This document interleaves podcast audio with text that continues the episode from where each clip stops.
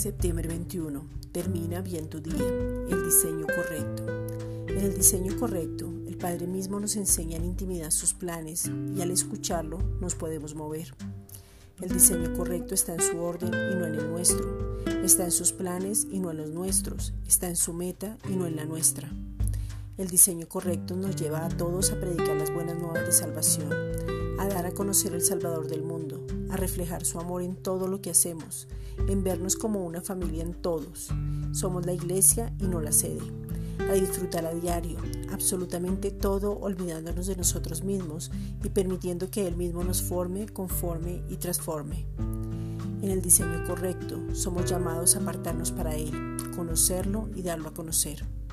El diseño correcto es el plan completo ya diseñado por Dios Padre para ser desarrollado por Él mismo.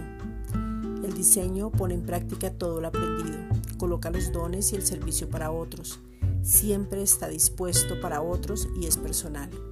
Juan 17:23 Yo en ellos y tú en mí, para que sean perfectos en unidad, para que el mundo conozca que tú me enviaste y que los has amado a ellos como también a mí me has amado.